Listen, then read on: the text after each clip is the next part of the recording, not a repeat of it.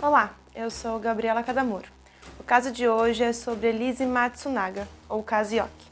Você está pronto para dormir?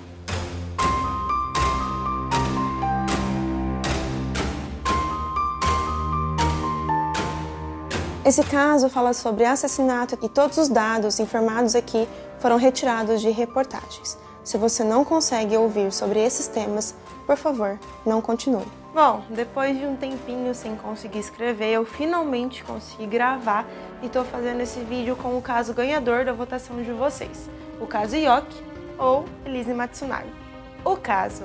O empresário Marcos Kitano Matsunaga, diretor executivo da Yoki, desapareceu no dia 20 de maio de 2012 em São Paulo. Um dia antes, no dia 19 de maio, as câmeras de segurança do prédio em que Marcos e a esposa Elise Matsunaga moravam com a filha de um ano registraram o casal chegando. Com eles também estava a babá da criança. Depois de um tempo, a babá foi embora e Matsunaga desceu para pegar uma pizza na portaria. Essa teria sido a última imagem do empresário ainda vivo. No dia 20, dia em que foi constatado o desaparecimento de Marcos, Elise Matsunaga foi filmada saindo do apartamento com três malas grandes de rodinha. Ela retornou para casa apenas à noite e sem as malas. O caso ficou marcado porque o corpo do empresário foi encontrado esquartejado em diversos pontos de Cotia, na Grande São Paulo. As partes estavam embaladas em sacos plásticos, que também foram encontrados na casa de Elise,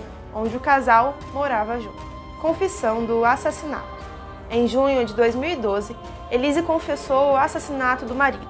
Ela disse estar arrependida. O depoimento de Elise durou cerca de oito horas e aconteceu na sede da Delegacia de Homicídios e Proteção à Pessoa. Ela disse que agiu sozinha e que foi motivada pelas traições de Marcos e também pelas ameaças que sofria dele. Elise era bacharel em direito e técnica em enfermagem. À época, ela foi levada para a cadeia de Tapevi, em São Paulo, onde passou a noite. Segundo ela, depois de uma discussão, Marcos havia agredido com um tapa no rosto. Elise, então, deu um tiro no empresário a queima-roupa com uma arma calibre 38. A arma tinha sido um presente do próprio marido. Em seguida, ela esquartejou o corpo em seis partes, sendo elas cabeça, braços, tórax e pernas.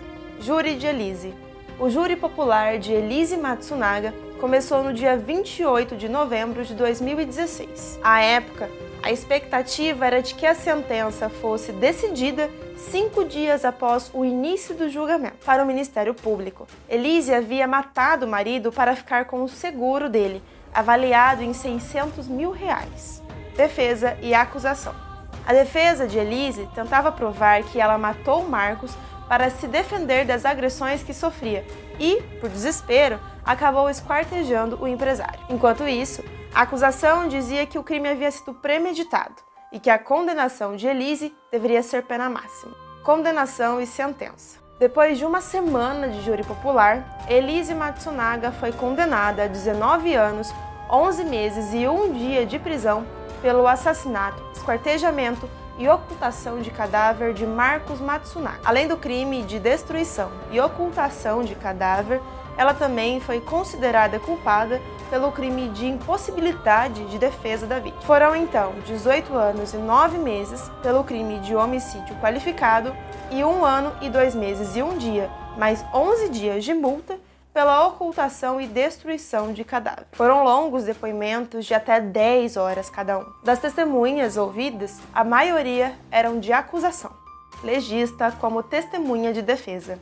Uma das testemunhas mais emblemáticas foi o perito criminal e médico legista Sami El Jundi, que participou da exumação do corpo de Marcos 11 meses depois do assassinato. Durante o seu interrogatório, ele rebateu a perícia que foi feita na época pela Polícia Científica de São Paulo, ao concluir que Marcos não tinha sido morto com um tiro de curta distância. Interrogatório de Elise.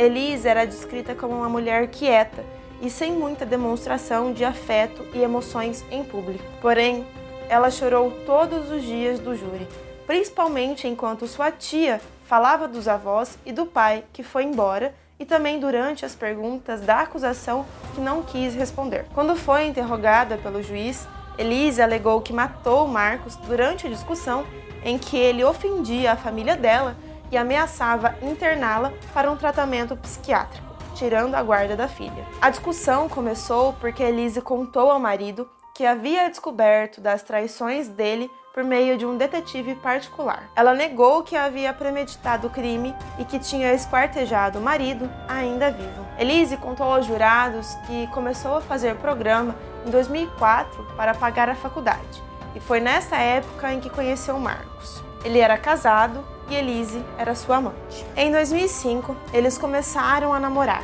e em 2007 ela foi morar com ele em um flat. O empresário pediu o divórcio e casou-se com Elise em 2009. Rotina na penitenciária. Depois do júri, Elise voltou para a penitenciária de Tremembé. Segundo relatos, ela sempre teve um bom comportamento e dividia a cela com outra detenta, além de passar oito horas por dia na oficina de costura, que à época era chefiada por ninguém menos que Suzane von Richthofen. Naquela altura, ela ainda não tinha visto a filha, mas mantinha contato com uma tia, o padrasto e as irmãs, por meio de cartas. A expectativa era que ela fosse para o regime semiaberto em 2018. Redução de pena.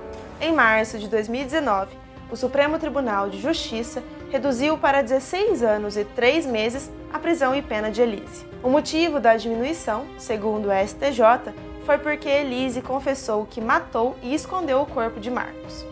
Regime semiaberto.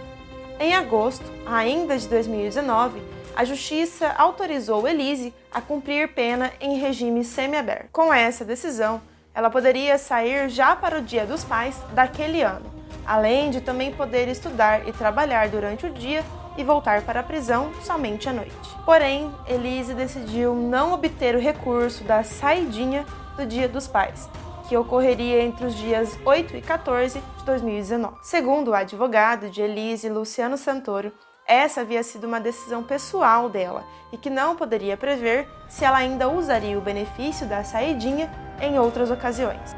Recurso e revisão de pena.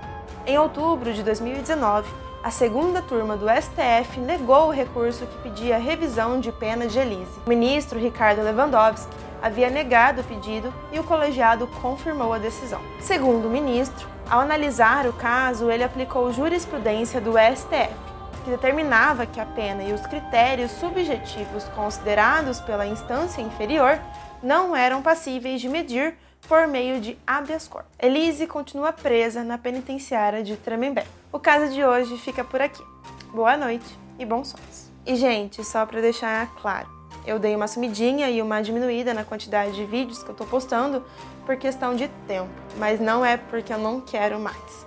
É, eu amo o que eu faço, eu amo falar sobre o que eu falo e com certeza vocês vão continuar me vendo aqui. Tá?